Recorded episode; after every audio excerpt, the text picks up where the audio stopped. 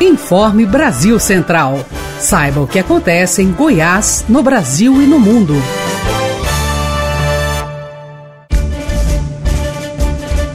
Olá, uma ótima noite de quarta-feira para você que nos acompanha. Sou Guilherme Rigonato e você fica agora com as principais notícias produzidas pelas equipes da Agência Brasil Central. Governador Ronaldo Caiado apresenta novo plano de combate à pandemia do Covid-19 aos representantes do Judiciário, Legislativo e prefeitos e empresários. Denise Parreira. Por videoconferência, o governador Ronaldo Caiado discutiu o agravamento da pandemia de coronavírus no estado com representantes dos poderes legislativo e judiciário. A reunião teve também a participação da Federação Goiana dos Municípios e do Fórum Empresarial. O secretário de Saúde explicou a nova nota técnica que dividiu o estado em 18 regiões classificadas de acordo com a situação da pandemia. Foram criadas três classificações: situação de alerta, situação crítica e de calamidade. Hoje, cinco regiões estão em situação mais grave e por isso foram classificadas na situação de calamidade. Entre elas, regiões Oeste, parte da região Nordeste e Sudeste. O mapa com essas classificações vai ser divulgado toda semana, às sextas-feiras, na plataforma da Secretaria Estadual de Saúde na internet. Durante a reunião, o governador Ronaldo Caiado fez um apelo para que os prefeitos adotem as recomendações previstas na nova nota técnica. E Pasgo suspende cirurgias eletivas aos seus segurados para aumentar o número de leitos a pacientes com Covid-19. Camila Teixeira. A decisão do presidente do IPASCO, Hélio José Lopes, segue uma determinação do governo de Goiás Desde terça-feira, cirurgias eletivas, aquelas que não são urgentes, estão suspensas por 21 dias na rede credenciada ao plano de saúde. A intenção é justamente aumentar o número de leitos nos hospitais conveniados ao básico para atender casos de internação de Covid-19. Então, quem está com cirurgia eletiva marcada para os próximos dias pelo IPASCO vai precisar reagendar. A medida integra o plano de ação do governo estadual para combater o avanço da segunda onda do coronavírus no estado. Jogadora Marta renova o contrato com o Orlando Pride e permanece nos Estados Unidos. Alair de Paula. A brasileira Marta seguirá jogando no futebol americano. Ela renovou seu contrato com a, o Orlando Pride, equipe americana, por mais dois anos. Considerada jogadora melhor do mundo por seis vezes, ela assinou o contrato por mais uma temporada. A jogadora assegurou também o green card e, com isso, não ocupa mais a vaga de atleta estrangeira. Vale lembrar que Marta também tem cidadania sueca. Muito bem, Alair, ainda hoje informações dos times goianos. Secretaria Estadual de Segurança Pública instala novo sistema de bloqueadores de celulares na unidade prisional especial de Planaltina de Goiás. Gustavo Soares. O governo de Goiás, por meio da Secretaria de Segurança Pública e a Polícia Penal de Goiás, instalou um novo sistema de bloqueadores de celular na unidade prisional especial de Planaltina de Goiás. Os novos bloqueadores cortam totalmente o sinal em toda a unidade prisional, que tem 7 mil metros quadrados de área construída. O novo sistema foi desenvolvido pela Superintendência de Inteligência da Secretaria de Segurança Pública e vai promover uma economia de um bilhão de reais para os cofres públicos. A perda de comunicação além dos muros representa a diminuição dos índices de criminalidade, diminuição de golpes e perda da liderança de organizações criminais. Homem Gol do Goiás está recuperando de lesão e vai para jogo no domingo contra o Red Bull Bragantino. Thaís Freitas.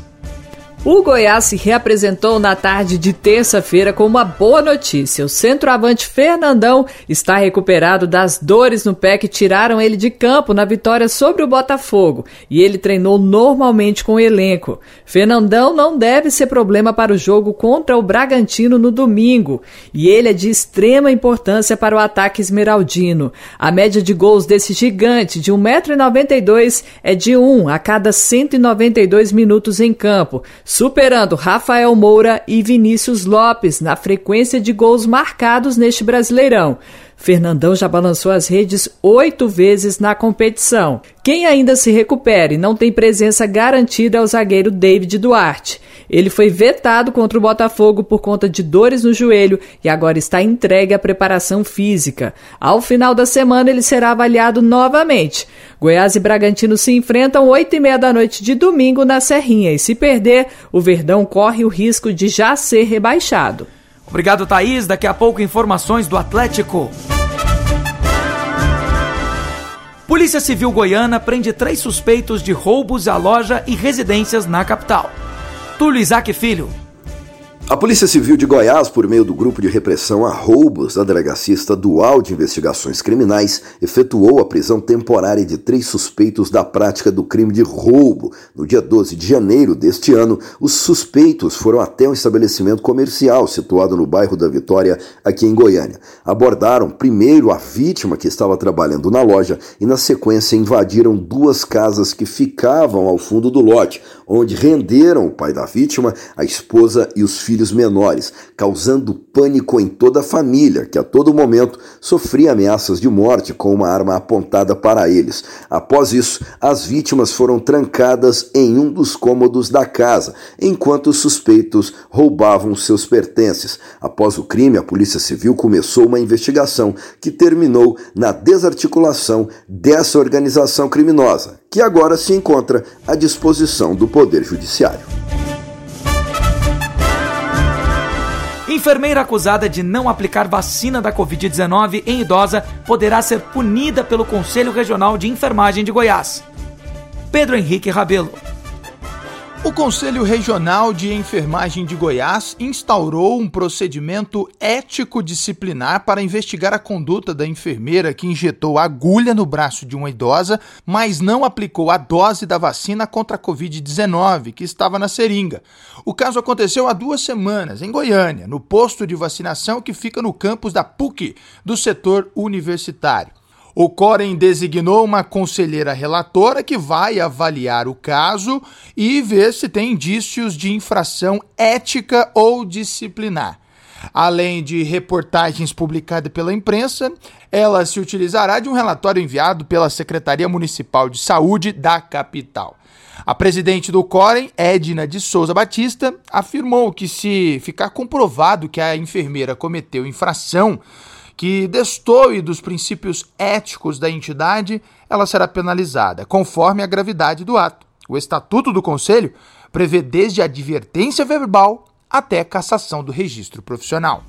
Pedro Henrique Rabelo para o Informe Brasil Central.